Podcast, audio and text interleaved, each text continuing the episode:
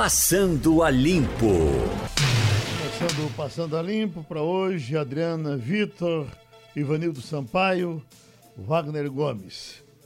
Ah, eu estou acompanhando aí uma história de que em diversos países e até estados onde relaxaram um pouco, aconteceu uma recidiva do coronavírus.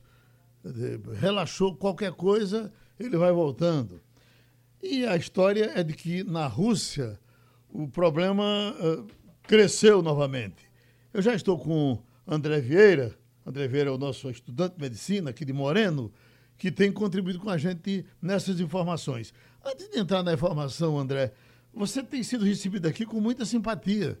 As pessoas estão gostando muito de lhe ouvir. Você está agradando, viu? André? Deixa eu ver. André tá fora. Tá recebendo essa, Agora. essa boa recepção. E sim, aqui na Rússia realmente teve um, um agravamento nos casos aqui da Rússia, um aumento muito grande e que se atingiu 252 mil casos na última contagem realizada pelo governo. E infelizmente hoje a Rússia ocupa o posto do segundo país com mais número de infectados do, pelo coronavírus é, no mundo. Uhum. Então pegou de surpresa todo mundo, foi André? Geraldo, sim, pegou de surpresa, principalmente porque o surto se agravou nas grandes cidades, como Moscou e São Petersburgo. Uhum. Oi, Wagner, quer falar com o André? Quero, quero sim, porque. Geraldo, um minutinho só. É... Porque, Geraldo, é... a gente sabe. Piorou, que... vice. Foi? Piorou a mudança. Deixa, deixa, eu aumentar aqui. Deixa eu aumentar. Não, porque a gente estava fazendo um teste agora há pouco. Vê se melhorou um pouco aí agora. Agora tá bom, agora, vai. Agora pronto, que eu tive que aumentar um pouco o volume aqui. Mas veja só, a gente sabe que a China voltou a bloquear cidades, desta vez no norte do país, principalmente próximo à fronteira com a Rússia, por causa de, um, por causa de uma reinfecção, principalmente nessa região. E a gente sabe que os casos na Rússia explodiram. Então, a, a, a, gente sabe também que há muita dificuldade de informação nesses dois países, principalmente na China. A Rússia nem tanto, mas tem dificuldades também. Então, queria saber qual o nível de preocupação que as pessoas estão tendo na, na Rússia hoje, porque da última vez que nós conversamos com, com André, não é isso, Geraldo? André Vieira. André Vieira, uh, ele falava de um cenário preocupante, mas nem tanto. E agora as informações que a gente tem é de que os casos explodiram na Rússia, inclusive com essa possibilidade também de reinfecção na China, André. É, então, justamente, essa questão que vem preocupando bastante, né? As fronteiras com a China já estavam fecha fechadas desde o do mês de janeiro e elas voltaram a ser reabertas para o trânsito de, de mercadorias e com essa reinfecção elas voltaram a ser fechadas e também como uma forma de precaução do próprio governo chinês a fim de evitar a reinfecção trazida de fora, né? Porque eles exportaram o coronavírus e nesse momento estaria sendo um momento, é, um momento de importação desses casos, né? Uhum. Então, hoje o cenário é bastante preocupante, realmente. Embora no último decreto do presidente é, ele tenha dado a responsabilidade aos estados aqui da Rússia para que eles definissem os critérios da quarentena, então cada estado está definindo a forma como lidar com essa crise, né? Uhum. É, existem estados que é, estão voltando gradativamente à sua rotina, no entanto, existem estados em contrapartida que estão fechando cada vez mais e que provavelmente vão entrar, vão entrar em lockdown nos próximos dias. Você acha que a Rússia vai entrar em lockdown? Eu, é uma possibilidade, Geraldo principalmente levando isso em consideração as grandes cidades como Moscou, São Petersburgo, Kazan. Eu quis perguntar Moscou. No caso de Moscou, você está em Moscou agora, né? Não, eu estou em Krasnodar, no sul da Rússia. Uhum. Deixa eu lhe perguntar uma coisa. Eh, todas as vezes, os meus amigos dizem, rapaz, que bicho desenrolado, André e tal. E ele tem um, um jogo de cintura para falar, porque falar de lá é proibido. Você seria proibido de dizer as coisas de, daí para cá? Não, Geraldo, eu nunca fui proibido, nunca recebi esse tipo de censura, sabe? Uhum. É, eu sempre conversei muito com os meus professores desde o começo aqui, de quando eu cheguei, é, com minha professora de russo. A gente falava abertamente de todas as questões, de como era o comunismo, é, de como foi a reabertura, né? Que nos anos 90 foi bastante complicada a situação aqui na Rússia. E eu tenho essa liberdade e eles falam comigo. Uns têm uma opinião determinada contra o antigo regime, outros têm uma opinião ao contrário e assim sucessivamente. As pessoas falam, mas é, não existe essa restrição para falar. Se o jornal Só não pode... O jornal daí, protesto, o jornal daí né, publica normalmente essas informações sobre coronavírus, a televisão da cobertura, o rádio da cobertura. Tem cobertura interna? Existe cobertura interna, sim. Agora, o, é, o monopólio das informações geralmente é estatal, né? Porque a TV estatal é a única que consegue chegar a todos os locais do país, né? Uhum. Porque se você for pensar, é, existem localidades no, no extremo norte do país em que apenas é conseguido chegar o sinal de satélite nessa região, né? Uhum. Então, é o único meio de informação que as pessoas recebem é justamente o através do sinal de televisão do governo, né? De televisão e de rádio. Você estava chamando, Wagner? É, eu só queria comentar com o André que o que não pode é fazer protesto na rua, né, André? Não pode se manifestar assim livremente, né? Você pode conversar com as pessoas, mas fazer protesto, como a gente acompanha em outros países democráticos, como por exemplo no Brasil, isso não é permitido, né? Tem protesto, André? É, Wagner, é sim permitido, agora tudo de maneira bastante ordeira, né? O problema é que muitas vezes existem grupos extremistas, né, que vão a as praças públicas, é, de certa forma desrespeitando a ordem pública, né? O direito de ir e vir dos transeuntes, do, dos automóveis. E muita gente precisa se deslocar, principalmente em cidades de grande concentração urbana, como Moscou, São Petersburgo, Kazan, é, Krasnodar. Então, justamente é evitado essas, essas grandes aglomerações a fim de evitar o sossego da ordem pública, né? Uhum. Alguma curiosidade, Ivanildo, ainda com o André? Então, eu gostaria de falar com o André. Ô, André, eu estive nas duas grandes cidades da Rússia. Estive em Moscou e estive em São Petersburgo. Uma coisa que me chamou a atenção em Moscou foram os prédios residenciais. São prédios imensos, construídos na época stalinista, com apartamentos minúsculos, onde moram às vezes até seis pessoas num apartamento de 30 metros quadrados. Isso é um fator na propagação da coronavírus. Era assim, ainda é assim? Então, é bastante boa essa sua pergunta. É, e respondendo a ela, o que houve uma mudança né, no final dos anos 90, no começo dos anos 2000, em que a Rússia ela conseguiu recuperar-se da grande crise dos anos 90, né, em que foi dada uma abertura de bastante crédito para os cidadãos, e esses cidadãos conseguem hoje adquirir suas residências e conseguem não morar em, nesse tipo de aglomeração, né? Isso é foi uma coisa que mudou realmente nesses últimos anos e eu acho que isso é um, uma das coisas que leva à grande popularidade do presidente aqui, embora ele seja contestado por alguns. É... E em relação a isso também, as pessoas hoje elas têm maior poder aquisitivo para aquisição de hipoteca, para aquisição de automóveis, para aquisição de, de outros bens e serviços, embora isso seja contido bastante na mão do governo, né? Porque os grandes bancos aqui são gerenciados pelo próprio governo, né? Essas televisões tipo Sky, CNN, é, é, é, esses é, televisões pagas, elas entram aí?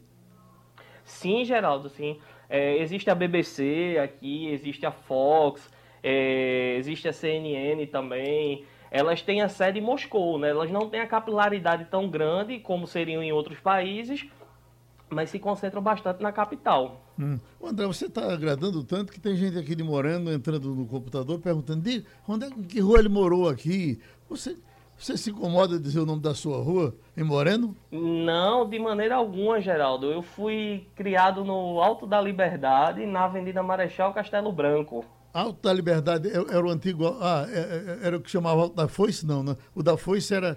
Também mudou de nome, porque agora parece que é Alto do Cristo. É, uhum. Jaboatão. É isso, é Jaboatão. É, o, o, o, da Foice, né? É, Agora é Alto do Cristo, não é isso? isso, exatamente. Então você é do. Como é o nome do seu alto em Moreno? Alto da Liberdade. Alto da Liberdade. Pronto. Isso. É, é, os- os- você tem pai e mãe lá ainda? Tenho, meus pais são, são de lá, meu pai é comerciante, minha mãe é enfermeira do Hospital Armindo Moura e todos nós vivemos lá desde sempre. Escute, você fez vestibular aqui e correu para aí ou você eh, fez vestibular na Rússia? Não, eu fiz três anos de direito no Brasil e quando eu comecei a estagiar, eh, a trabalhar no ramo do direito, eu vi que realmente não era a minha área, né? Então não, não tinha compatibilidade com essa área e por bastante incentivo familiar eu resolvi buscar uma alternativa e ingressar na, no campo da medicina, né? Então foi quando eh, eu recebi o convite do meu amigo Antônio Neto para poder estudar aqui e vim para a Rússia. Tá vendo, Ivanildo? O homem é cobra criada, tá certo? Pois é, Geraldo. o homem tem qu- quilômetro rodado. Ô, Geraldo, Oi. deixa eu complementar aqui com o André. Eu não sei se a Adriana tem, eh, tem prioridade. Eu acho que sim, né? Porque ela não falou ainda. Depois eu faço uma pergunta após a Adriana. Então, Fernanda, Adriano, minha voz de fala. É. Minha vez, minha vez. Pois não. Veja, é, um dos destaques do El País é sobre o mistério da baixa letalidade do coronavírus na Rússia, porque os números estão sendo contestados de notificações de casos. Uma das coisas fundamentais para o combate a essa doença é a transparência nesses dados, é a testagem, os cuidados e a notificação. Como é que isso chega até vocês? Há uma desconfiança sobre esses dados oficiais? Então, em relação ao número de casos computados, é, eu acredito que não haja nenhum tipo de, de alteração neles, porque eles devem obedecer aos protocolos do, da Organização Mundial de Saúde. E já em relação à questão do número de mortes, esses sim vêm sendo contestados, porque dada a, é, a lentidão do sistema para poder se computar o número dessas mortes. Isso já vem ser, é algo que já vem sendo contestado dentro do próprio país também. oi, Wagner. Ô, André, eu queria saber como é que está sendo tratada a questão da Covid-19 no seu curso. Você é um médico em formação, você está acompanhando tudo isso de perto do que está acontecendo no mundo. Nós estamos, dessa geração, acompanhando uma pandemia dessa magnitude, é, algo que não imaginávamos viver em, em vida, evidentemente, mas você é um ser humano privilegiado. Você está estudando medicina, você está vivendo essa época e vivendo numa região onde há inúmeros casos. A gente não pode nem contar porque não há números seguros, como, como a Adriana falou agora. Então, como está sendo este momento para você que está se preparando para servir as pessoas neste momento? Então, em relação à minha perspectiva como estudante de medicina, eu vejo que esse é um momento é, importante para todos nós, no sentido de nós nos conscientizarmos e buscarmos novas políticas de, de profilaxia na população, né, a fim de evitar, de nos prepararmos para futuras, para futuras epidemias como essas. E eu acredito que vem sendo bastante importante, eu acho que para todos, sabe? No sentido de mostrar uma nova perspectiva e de criar novos protocolos sanitários para todos nós, né? E por coincidência, nesse semestre, né, eu estava justamente pagando uma matéria chamada Imunologia Clínica, né? Que tem tudo a ver com o que vem acontecendo ultimamente. E antes dessa parada, por conta do coronavírus, é, a gente estava retratando sobre essa situação, mas não tínhamos a perspectiva de que íamos chegar a esse ponto, né? Já que era uma coisa que estava isolada apenas na China e que de repente é, tomou conta de- do planeta inteiro, né? Se tornou uma pandemia, né? É, então, assim, fez com que todos os profissionais refletissem né, sobre a forma como tratar, sobre a forma de como ter protocolos dentro das unidades de saúde. E está sendo importante porque a gente está aprendendo e está tendo isso como exemplo durante a nossa própria formação, né? Essa dificuldade por respirador que a gente tem por aqui é uma loucura. Eh, Você sabe aqui no, no seu estado, Pernambuco, no nosso estado, o que se diz é que eh, já está 97% de comprometimento dos respiradores. Eh, esse- por aí também tem essa dificuldade? É, Geraldo, É, existem dois fatores com que fazem que não haja esse problema aqui na Rússia. O primeiro é a produção local, porque a Rússia ela tem uma indústria nacional muito forte, e a segunda é a proximidade não só econômica, mas como política com a China, o que faz com que nós sejamos privilegiados nesse sentido para receber insumos de maneira muito rápida, né? Porque geograficamente ali falando, pode ser até transportado de trem, né? É, a, pessoa, a pessoa pode produzir o determinado insumo numa cidade da China e trazer de trem até a fronteira e trazer pela Transiberiana até Moscou. Deixa eu matar a curiosidade de Givanildo, de, de, quando ele é de Jurema, Pernambuco. Ele quer, pergunta a André se aí tem liberdade religiosa. Ele diz que é testemunha de Jeová. Se ele pode ir para a igreja aí ou leva cacete se entrar? É, então, Geraldo, em relação aos testemunhos de Jeová, a situação é um pouco complicada para eles porque eles foram encaixados como fanáticos religiosos, né? Então hoje todos os, uh, os praticantes dessa religião eles constam numa lista como se fossem de numa lista de monitoramento como se fossem terroristas, né? Ou algo parecido. As outras religiões não há nenhum tipo de restrição. Tanto é que na minha cidade existem mesquitas, igrejas católicas, igrejas ortodoxas, né, que é a, a religião mais popular aqui na Rússia. Então, assim, existe liberdade de crédito. Agora, os extremistas, eles sempre são monitorados. Eu, particularmente, não considero as pessoas extremistas. Óbvio que existem alguns ou outros que têm a mentalidade um pouco fechada, mas infelizmente existe por parte essa restrição na... aos testemunhos de Jeová. A diferença, a diferença de terminologia, Geraldo. Aqui uhum. é comunista, né? Lá é extremista. Agora tem Dão de Moreno, que está entrando em contato com a gente aqui, dizendo todos nós estamos aqui vibrando com o André, todos escutando quando ele fala. André, é, a mãe dele é Dona Lídia. É Lídia sua mãe, é? Dona Lídia, sim, isso mesmo. Olha aí. André, um abraço para tu, vice. Geraldo, é, eu poderia fazer só um adendo agora? Você pode fazer tudo, macho. É, obrigado. Então, Geraldo, existe uma situação tanto quanto delicada aqui na Rússia e já que seu programa é de um apelo muito grande e provavelmente bastante autoridades escutam seu programa nesse horário, é que existem 125 brasileiros que estão aqui na Rússia, na condição de turista, de intercambistas e alguns estudantes também, que eles necessitam um voo de repatriação. E esses estudantes, como as, é, fronteiras e o espaço aéreo foi fechado, é, foi solicitada ajuda ao Itamaraty, mas até agora eles não obtiveram nenhum retorno satisfatório. Então fica aqui o apelo para que, para que alguém possa ajudar-nos, a é, esses estudantes, a esses turistas que ficaram aqui na Rússia, infelizmente. Muitos deles estão passando por dificuldades financeiras, etc. Então são 20 Não, 126. 126? 126. Bom, aí são estudantes e turistas, não é isso? É, são estudantes e turistas e alguns intercambistas também. Então, eh, e como é que eles estão? Eh, pararam no é, aeroporto? É, Geraldo, estão contando com a solidariedade de outros brasileiros, né? É, feito o que pode, uma transferência financeira, um, uma ajuda ou outra, mas alguns deles já estão passando por dificuldades porque vivem em lugares remotos em que não tem como receber nenhum tipo de ajuda, né? Nossa Senhora. Tá bom, André. Tá Geraldo, dito. Tá bom, Geraldo. Oi, oi Ivanildo. Um Geraldo, nós vamos receber nunca. Do Itamaraty, nunca. Eles veem a Rússia como anticomunistas uhum. e é exatamente é contra isso que o Ministério trabalha. É.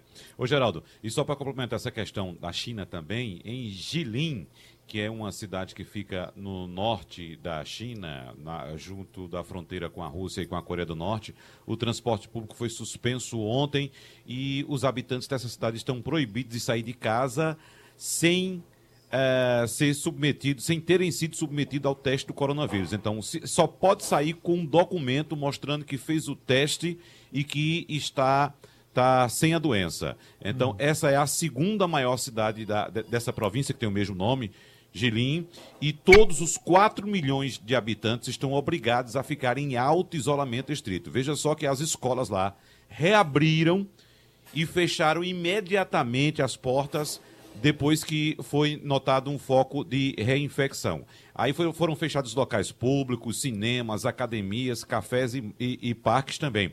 As farmácias devem comunicar às autoridades os nomes das pessoas que compram analgésicos e medicamentos. Uh, uh, isso, inclusive, é uma determinação também da prefeitura local. Há informações nas mídias sociais também para que as pessoas não saiam de casa. E o vice-prefeito deu uma declaração ontem apontando que a situação agora é extremamente séria e complicada. Então veja que mesmo quando passa o momento, não é motivo para fazer festa, porque o vírus continua agindo, o vírus continua vivo. Então eu acho, Geraldo, que a gente só vai poder ter uma noção de uma volta a, a algum tipo de normalidade após o surgimento de uma vacina. Pronto, estamos desconectando o doutor André Vieira, médico e advogado e a qualquer momento lhe procura novamente. Seguimos, já estamos com o Dr. Carlos Brito, clínico geral, integrante do Comitê Técnico de Arboviroses do Ministério da Saúde, professor de Clínica Médica da Universidade Federal de Pernambuco, e ele vai conversar com a gente sobre vacinas e sobre esses problemas todos que estamos envolvidos com a Covid-19. Doutor Carlos, eu queria começar com o senhor é, é, em cima dessa polêmica que não deixa de continuar com relação à cloroquina. Eu tenho conversado com diversos amigos meus, é, Hermes Wagner, por exemplo, disse: olha, nós estamos aplicando normalmente. O que não pode acontecer é alguém gritar de lá, chegou, joga cloroquina nele. Não, a, a, a gente, a, uns a gente aplica, outros não se aplica porque não há doença há doentes. É assim que a medicina diz há muito tempo. Como é que o senhor está acompanhando essa polêmica com a cloroquina? Olha, na verdade, é, a gente não tem evidências científicas de que a, a hidroxicloroquina seja efetiva resolver o problema do paciente. Não tem evidência científica, ou seja, aquilo que foi produzido. Então, de fato, a gente não pode garantir ao paciente, com o uso dessa medicação, ele vai ter sucesso no seu tratamento, porque nenhum estudo desenvolvido até hoje conseguiu demonstrar. Os estudos que foram publicados, eles têm uma série de problemas na metodologia de interpretação, que tem uma conclusão, mas que, na verdade, a gente teria que refazer a conclusão desses artigos, porque quando a gente analisa em profundidade o conteúdo dele, a gente vê que ele teve falhas. Na verdade, não intencionalmente, mas a conclusão ela foi errônea. Então, a gente não tem ainda evidência desses é, efetivos benefícios. Isso não quer dizer que, individualmente, discutido e compartilhado com o paciente, seja tomada essa decisão. O que eu tenho dito é que o médico tem que ter o cuidado de não dizer ao paciente que essa droga tem mostrado efetivo benefício, porque isso, do ponto de vista científico, né, é, a gente não conseguiu demonstrar. E o grande problema, Geraldo, é como você está dizendo, ela está sendo prescrita e muita automedicação, acabou a medicação nas farmácias, e isso é um grande perigo, porque essas medicações elas não são é, isentas de efeitos colaterais. Às vezes, alguns efeitos colaterais graves sobre o coração, por exemplo. Então, esse é uma grande preocupação. E as pessoas começam a dizer, ah, mas na reumatologia a gente fazia muito essa medicação. Na chikungunya, por exemplo, a gente tem um protocolo do Ministério da Saúde que ah, eu fui um dos organizadores do protocolo. A gente usa hidroxicloroquina. Mas é uma condição completamente diferente.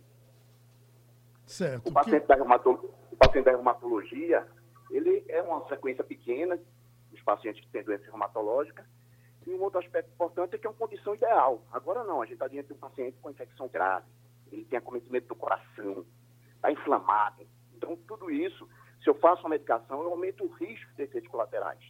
E se eu faço milhões de pessoas, como está acontecendo, o risco aumenta mais ainda. Então, às vezes, alguns profissionais não estão percebendo a gravidade de fazer em todos os pacientes. Né? Estão fazendo é, extrapolações de situações de reumatologia, condições ideais, para o paciente com infecção grave como é com o Covid. Então, isso tem que ser pesado, risco e benefício, isso tem que ser discutido individualmente com o paciente.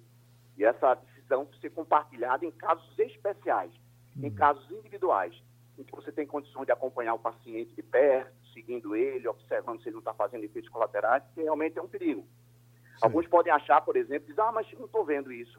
Vai ser difícil identificar um efeito colateral de corticóide, de endoxicloroquina, porque se o paciente complicar, vai dizer, ah, isso era complicação da doença mesmo. Não, sido da droga que ele administrou. Ele não vai conseguir enxergar isso porque esses pacientes podem ter é, complicações do coração, que acontece pela doença, mas pode acontecer pela droga.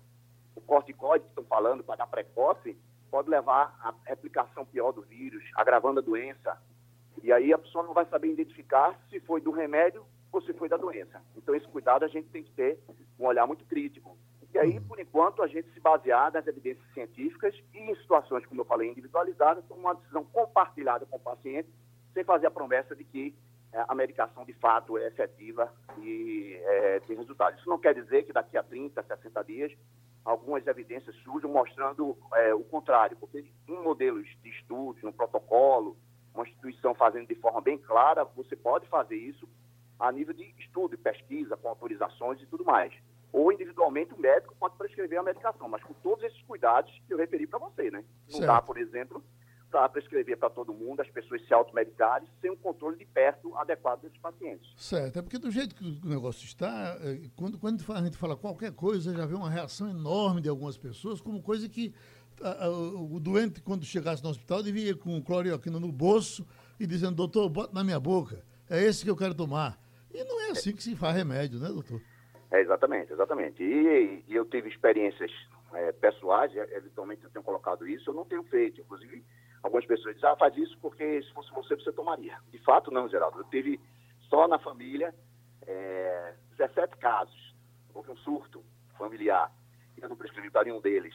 É, graças a Deus, inclusive tinham idosos, eles evoluíram bem.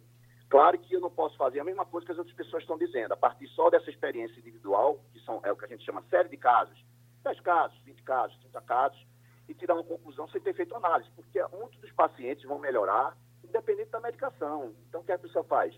Dá a medicação, aí diz, está vendo como ele evoluiu bem, mas 80% das pessoas vão evoluir bem. Então, atribua o efeito da droga, quando na verdade era essa evolução da doença mesmo. Então, são esses erros de interpretação é, que acontecem em todas as esferas, que é uma falha de análise da situação. E aí desconsidera eventualmente os efeitos colaterais. Por isso que isso não pode ser feito é, de forma disseminada como está sendo eventualmente proposto. Não por todos.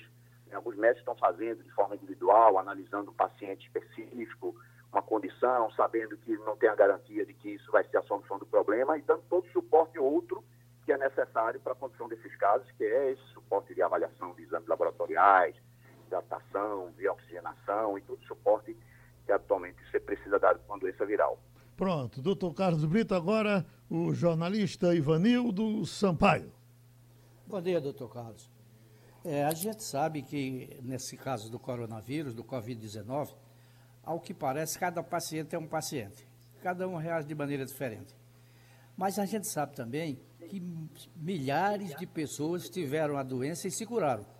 Eu pergunto ao senhor, que tipo de medicamento que seria mais ou menos comum na cura de milhares de pessoas que tiveram o Covid-19 e ficaram bem de saúde? É, a maioria dos, dos estudos e dos pacientes onde foram tratados evoluíram bem, não teve nenhuma medicação específica. É, isso é interessante porque essa é a história natural do vírus. Doença viral, ela tem um ciclo. E depois desse ciclo ela desaparece e a, as consequências do vírus podem levar a formas graves da doença. E o suporte é esse, é um, é um suporte de paciente internado, de dar oxigênio.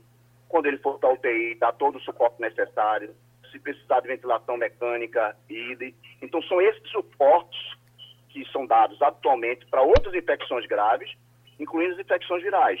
Então, é isso que tem levado ao sucesso do paciente para a recuperação e não drogas específicas. Tanto é que algumas instituições, inclusive aqui no Estado, não utilizam isso rotineiramente. Então, é, essa é a percepção de fato que existe. Não tem nenhuma evidência mostrando que aqueles lugares onde fizeram a medicação, hidroxicloroquina, corticoide, ele mostrou diferença dos que não fizeram. Pelo contrário, essa semana saiu dois trabalhos, que tem suas falhas também, mostrando o contrário, que não teve benefício, e alguns mostrando e, lembrando dos efeitos colaterais, que algumas vezes pode ser grave. Mas assim como eu falei, modelo do estudo que mostravam inicialmente algum benefício e tinham várias falhas, esse também tem algumas falhas.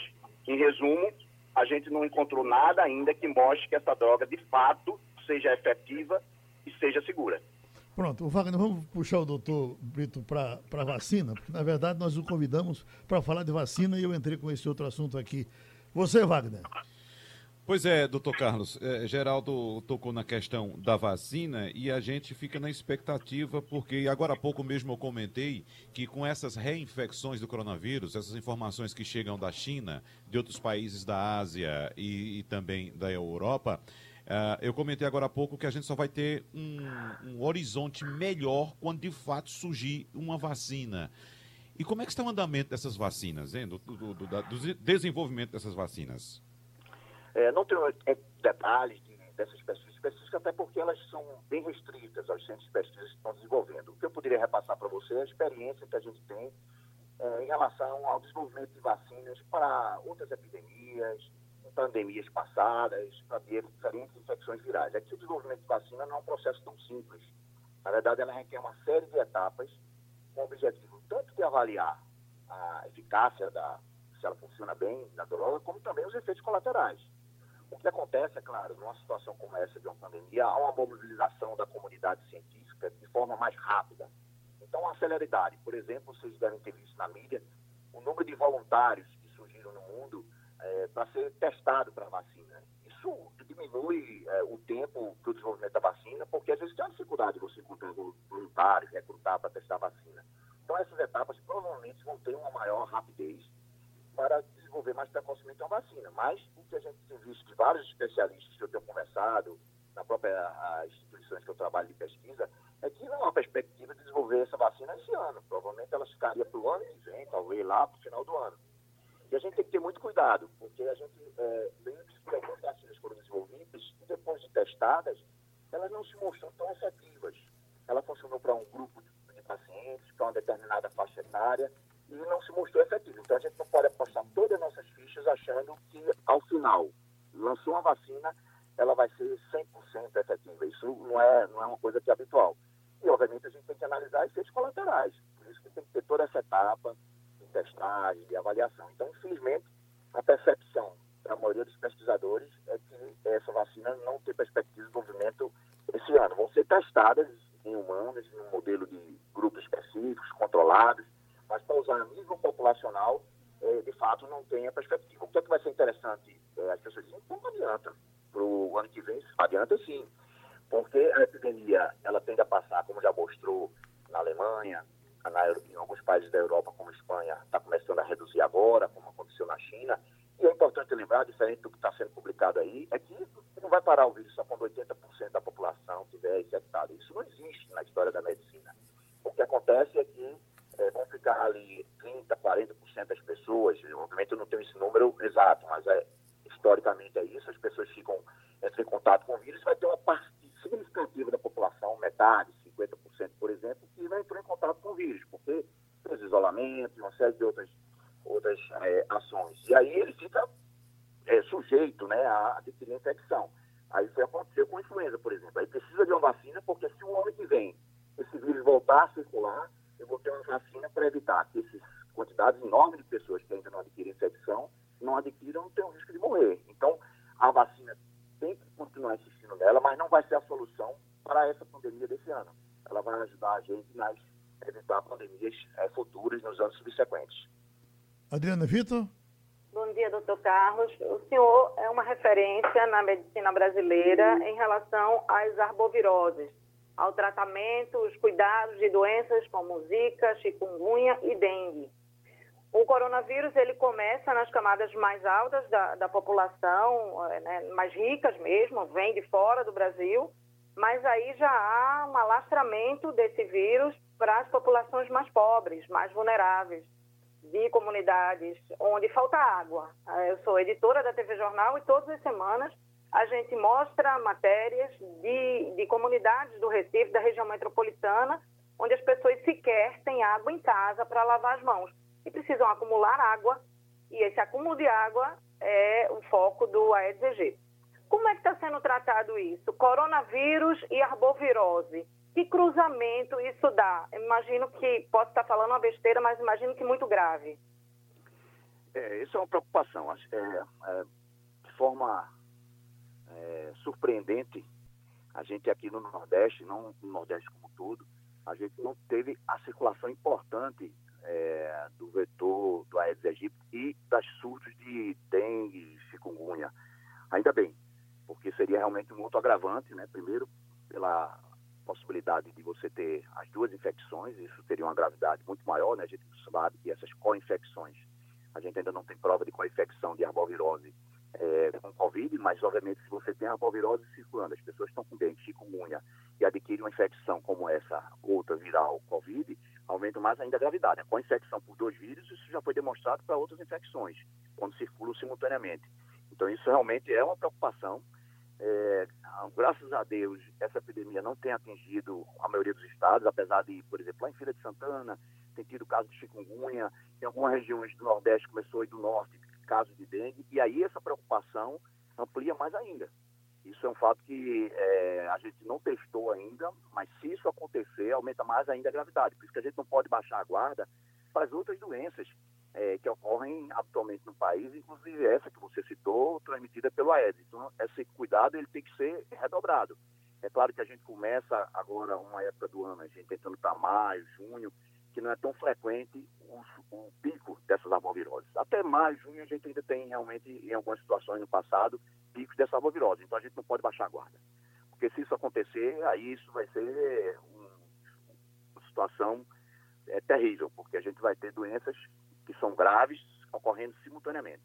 E, obviamente, as populações mais carentes sempre sofrem, não só das arboviroses, mas como também pela dificuldade, às vezes, de acesso ao sistema de saúde, é, pelos aglomerados que ficam dentro do domicílio, uma pessoa infectada pelo Covid tenta transmitir pela proximidade maior entre as pessoas. Então, esse, é, esse fator ligado à pobreza, a gente está testando aqui no Brasil infelizmente, como isso vai se dar do ponto de vista de repercussão para o Covid-19. Né? Agora que a, gente, a, doença, a epidemia está em pico, é que a gente vai ver exatamente como isso comporta. Tem alguns modelos né, que aconteceu nos Estados Unidos, em alguns bairros mais pobres, que mostrou que realmente naquelas regiões a letalidade era maior.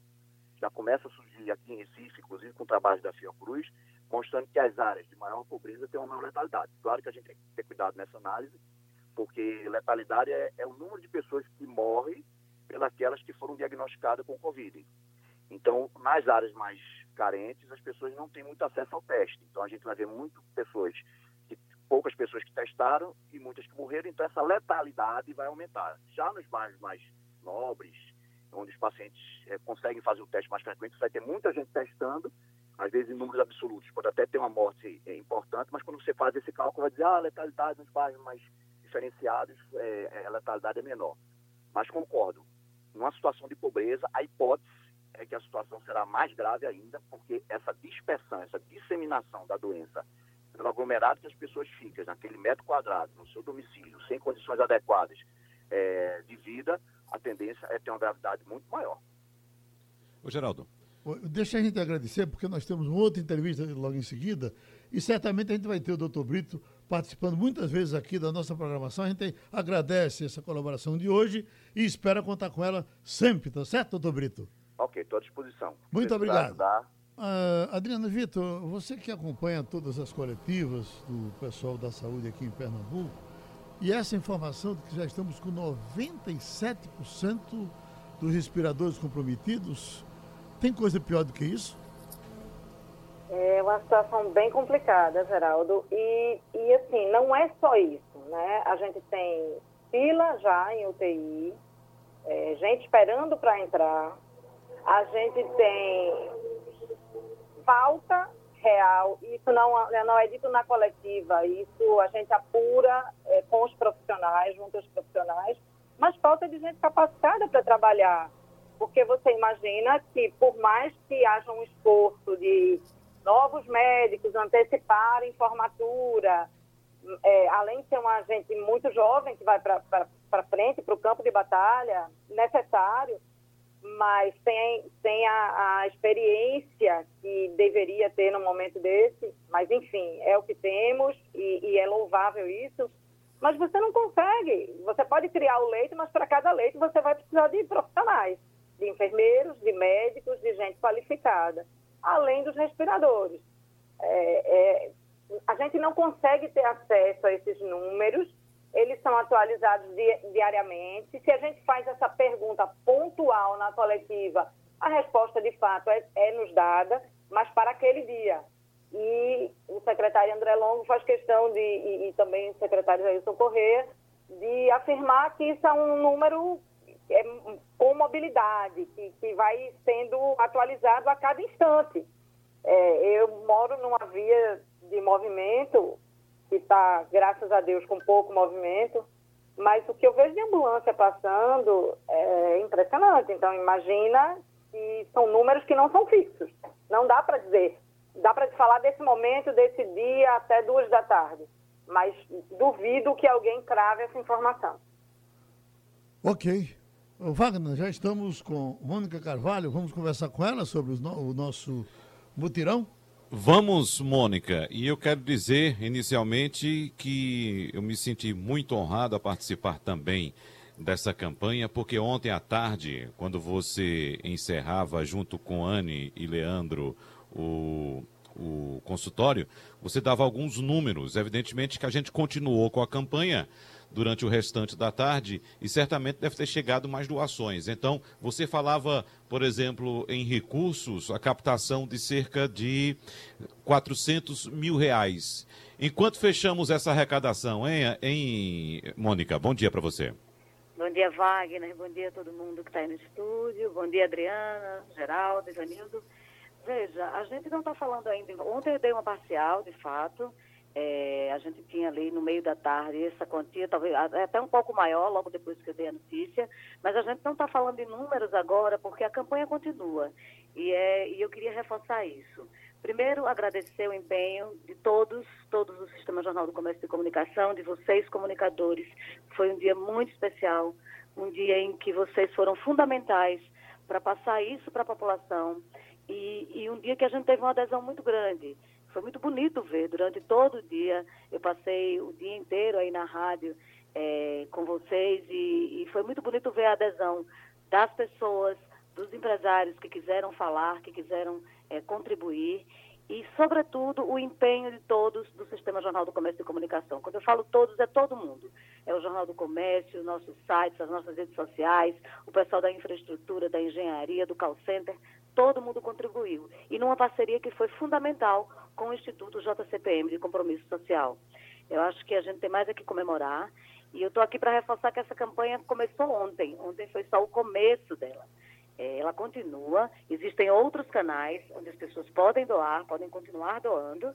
E a gente vai aí é, continuar noticiando. Já tivemos a boa notícia de que as instituições ficaram bem satisfeitas, as que a gente divulgou ontem, né?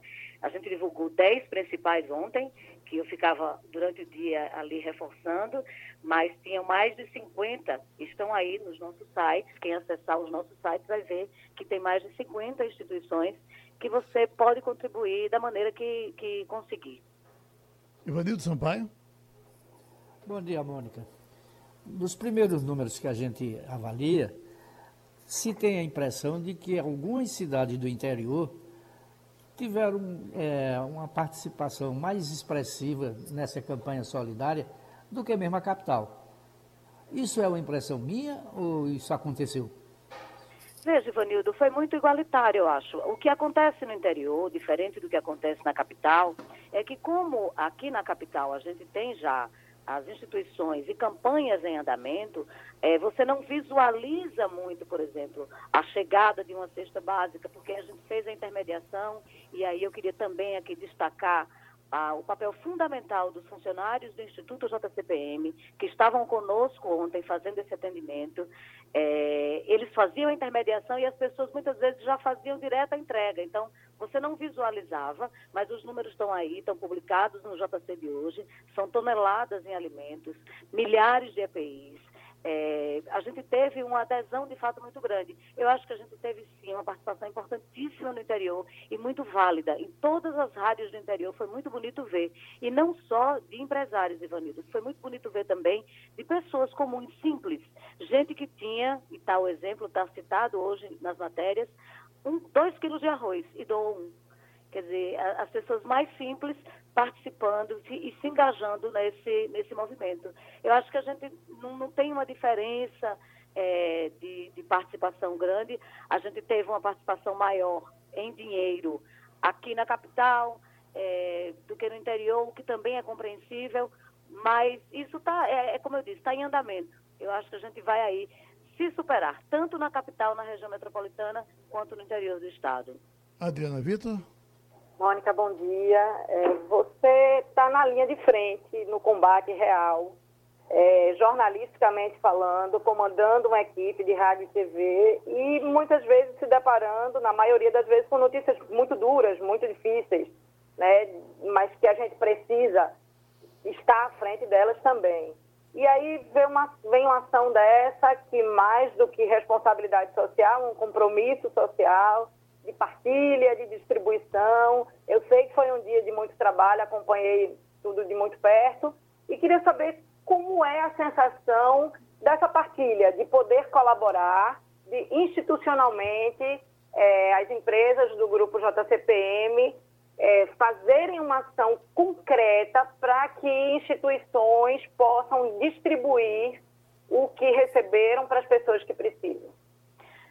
Oi, Adriana. Pois é, nós estamos na linha de frente, né? Jornalismo é isso. A gente não é à toa que a gente está aí entre as profissões essenciais e a gente não pode fugir dessa luta, não. Eu acho que a gente só fez reverberar aquilo que o grupo JCPM já faz diariamente o Instituto JCPM, capitaneado pelo nosso presidente João Carlos Pai Mendonça, ele já faz esse trabalho diariamente. E cabe a nós, veículos de comunicação, que temos o dever de informar, e a gente faz isso todo dia.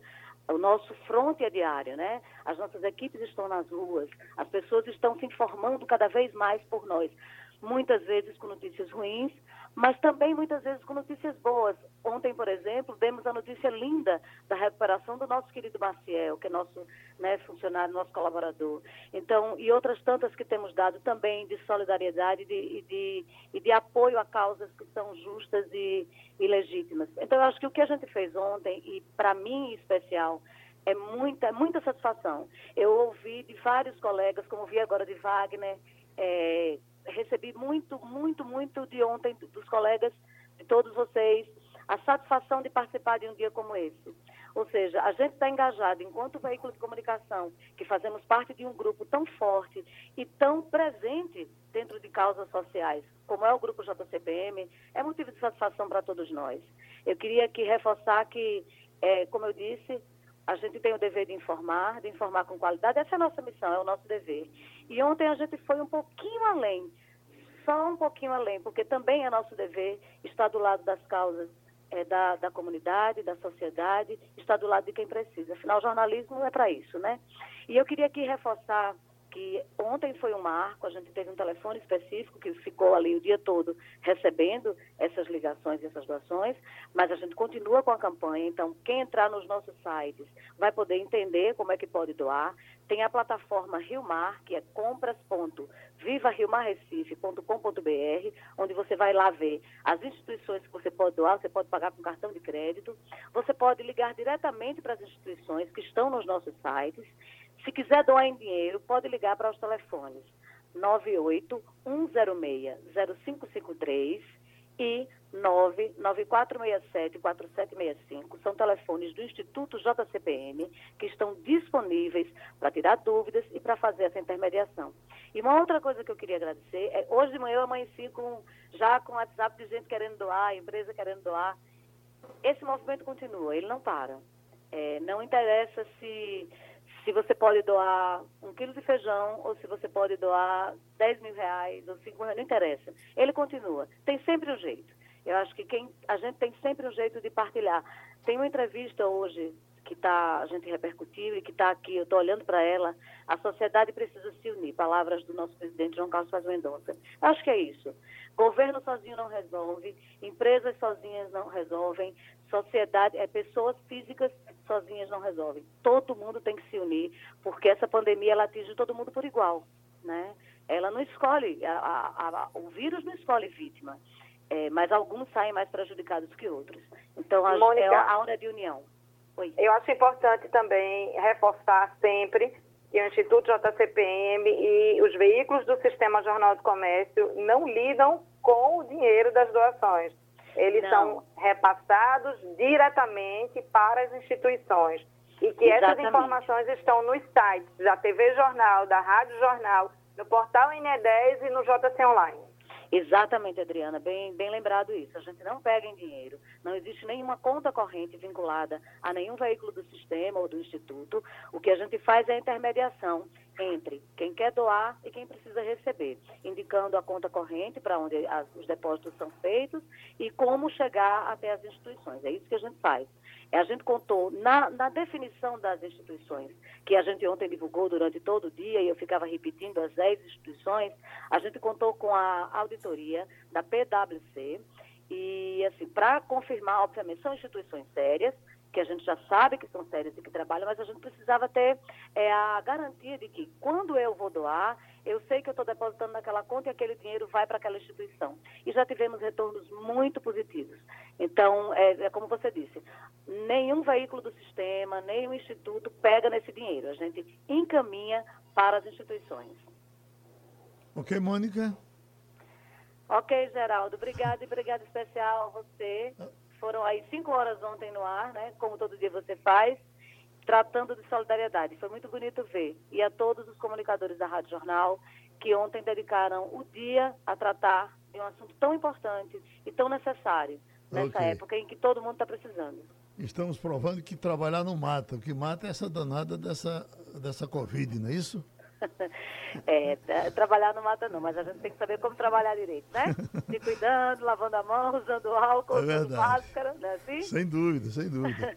É, três garrafas de álcool, uma, uma no peito, outra nas é. coxas e outra no gogó. Exato. Eu peço só, Geraldo, para que todo mundo, por favor, quem quiser participar e continuar participando, entra nos nossos sites, radiojornal.com.br, jc.com.br, ne10.com.br, tvjornal.com.br, para saber, ver lá como doar, os números que pode ligar, porque é importante que cada um participe. A campanha continua. Bom, gente, a gente fica correndo atrás de uma notícia boa, em cima dessa questão de coronavírus, não aparece nenhuma. Aqui, por exemplo, casos de profissionais de saúde com coronavírus sobem 703,7%. Vejam que coisa. Vem mais aqui. Ceará passa Rio de Janeiro, se torna o segundo estado do Brasil com mais casos do Covid-19. Tem outra do Ceará aqui mostrando o drama do Ceará. A CM Neto fica isolado após chefe de gabinete pegar Covid-19. Isso é na Bahia. Ah, e vai por aí. A, a, a Paraíba também, o negócio está esquentando tremendamente. Minas Gerais, no caso de Belo Horizonte, está para partir para o lockdown. Vem, Wagner, tem uma boa aí? Ô, Geraldo, tem uma boa não, tem uma diferente, mas de qualquer forma, mesmo que venha uma notícia diferente, vem relacionada à Covid-19. Você lembra da Operação Lava Jato, Geraldo? Sim. Pois é, a Operação Lava Jato prendeu hoje pela manhã o ex-deputado estadual do Rio de Janeiro, Paulo Melo, o empresário Mário Peixoto e outras duas pessoas. Uma quinta pessoa era procurada até agora há pouco, mas não foi encontrada ainda. Então, veja só, a situação do Rio de Janeiro, depois agora de Manaus, é a que mais preocupa. O Rio de Janeiro está se encaminhando, infelizmente, para se tornar uma grande tragédia nacional, assim como está sendo Manaus. Ou seja, a tragédia de Manaus tem uma proporção, no Rio de Janeiro está encaminhando para uma proporção muito maior. Isso é muito dramático. E mesmo assim, ainda tem gente eh, se aproveitando da situação lá no Rio de Janeiro, Geraldo. Então, a Polícia Federal que prendeu essas pessoas informa que esse grupo pagou vantagens indevidas a conselheiros do Tribunal de Contas do Rio de Janeiro, deputados e outros agentes públicos para ter é, privilégios em licitações para compras para hospitais de campanha para combater a Covid-19. Veja a situação do Rio de Janeiro, rapaz. Até nesse momento ainda aparece gente para roubar no Rio de Janeiro. Então, Eu o nome dessa. Notícia. Pois não. Pois não. Então, só, só para concluir, Adriana.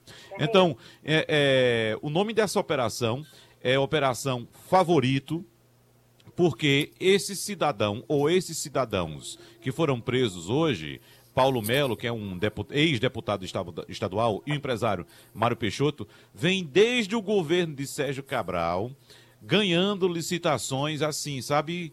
Na, na, na, moleza. Então, por isso que a, a, operação de hoje foi intitulada Favorito, porque ele sempre ganhava. Então, dessa vez, eles foram presos e há ainda a relação desse ex-deputado estadual com esse empresário, com conselheiros do Tribunal de Contas, o Tribunal de Contas do Rio, que um dia desse teve todo mundo preso, Geraldo. Adriana? Posso entrar? Também ligado ao coronavírus, a gente não vai conseguir escapar, Geraldo, porque é, eu estava fazendo essa reflexão. A nossa geração, todo mundo que está vivo hoje, nunca enfrentou um momento como o que a gente vive hoje, que atinge o planeta inteiro, que atinge todas as pessoas. E independente, claro, uns vão sair melhor, outros menos melhor, outros vão morrer, mas todos estão atingidos. A, a notícia eu li no, no jornal É o País, e é sobre uma pessoa chamada Florence Nightingale eu não sei se vocês já ouviram falar nela, mas acho que a gente precisa ouvir falar mais. Uma enfermeira é, da inglesa, britânica, isso, desculpa, britânica, que por causa dela, o dia da enfermagem é comemorado no dia 12 de maio. E qual é a, o pioneirismo dessa mulher? Ela foi a primeira pessoa que se dedicou a cuidar de alguém como enfermeira é, Nightingale quer dizer roxinol, Florence vem da cidade de Florença, onde ela estava quando é, é, nasceu e os pais estavam passando uma temporada. E essa mulher lutou na Guerra da Crimeia, lutou não, cuidou de pessoas na Guerra da Crimeia, foi uma enfermeira. Ela também é nossa colega, porque foi a primeira, a, luta, a Guerra da Crimeia foi a primeira narrada num campo de batalha por um correspondente, então ela cruza aí com a nossa função, com a nossa profissão. E ela, por exemplo, foi a primeira que conseguiu convencer os médicos da necessidade de lavarem as mãos.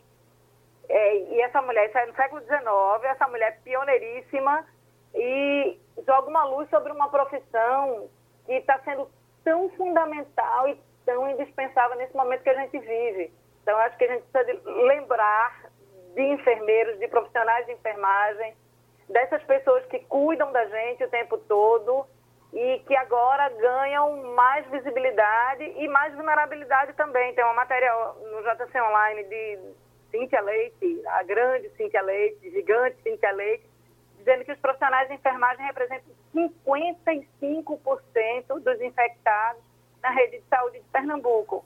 Então, eles vão cuidar e eles acabam infectados. Assim, a notícia boa para a gente lembrar de Florence Nightingale, Florência Rouxinou, e para a gente falar um pouco também desses profissionais. Tá certo. Agora, Ivanildo, vê que eu estou lendo aqui, já estamos com o tempo estourando, mas a Facebook anuncia a exclusão de mais de 50 milhões de postagens falsas. É uma carnificina, na é verdade? É, já daí a razão dessa CPI que tentou se instalar e da apuração que o Supremo Tribunal está fazendo sobre notícias falsas. É um crime que se, se multiplica a cada hora, né, a cada dia. Não. E a maioria você não sabe de onde vem. Oh, esses exames de Bolsonaro, que forma mal assombrada de fazer exame, não, rapaz? Geraldo, é, é normal que você, é, algumas vezes, omita o número, não é só do presidente, não, é de algumas, do presidente do Senado, presidente da Câmara, o presidente do Supremo, por uma questão de, de é, segurança até. Agora, o negócio do presidente Bolsonaro tem tanta coisa complicada que você começa a duvidar, aquilo é mesmo dele? Você veja só, esse general, esse general... Heleno. É, é o nome dele, meu Deus? Augusto Heleno. Não, o outro. Ramos? É, que, Luiz Eduardo Ramos? Ele, ele, Luiz Eduardo ele dá um, um, presta um depoimento sobre juramento, né? E no outro dia liga para dizer que se enganou, não era bem assim. Quer dizer, pode até ser que ele tenha se enganado. Sabe o que foi, Ivanildo? Mas você Ali? fica sobre dúvida. Olha, existe um jogo aí. Vamos, vamos simplificar para o entendimento melhor de todos nós. O lado de Bolsonaro e o lado do Moro, certo? O lado de Moro, a gente percebe que os depoimentos foram todos bem articulados, uma palavra se encaixa com a outra. Então ali tem, além do próprio ex-juiz, que conhece muito bem de leis, né? Foi durante 23 anos juiz, esteve de um lado do balcão, de repente estava do lado do outro, do outro lado do balcão, né? Dando o depoimento. Então sabia o que estava falando e sabia o que cada palavra dele representava. temos também delegados da Polícia Federal prestando depoimento. Então sabem também do que estão falando. Do lado do presidente, Jair Bolsonaro, a gente encontra totalmente o inverso. Ou seja, totalmente desarticulado. Veja só, os generais se imaginavam em algum momento prestando depoimento. Não, o é o seguinte: você presta o depoimento e depois telefona para dizer que não foi bem aquilo. não, exatamente. Foi a, foi a falta de articulação, é isso que eu estou dizendo. Porque eles foram para o depoimento sem saber. Você pega os três depoimentos, os três generais são diferentes. Não há pontos convergentes, só há divergência. Então, o que Luiz Eduardo Ramos fez foi. Acho que quando voltou para o Palácio, rapaz, não era para ter dito isso, não. Volta e diz, diz, e, e, e refaz o depoimento. É uma coisa totalmente desarticulada. Alguém, inclusive, uma fonte de Romualdo, quando foi consultada por Romualdo, disse: olha, o que está acontecendo é o seguinte: Moro está jogando xadrez, Bolsonaro está jogando dama. Uhum. E parece que é isso mesmo. É. E terminou passando a limpo. Passando a limpo.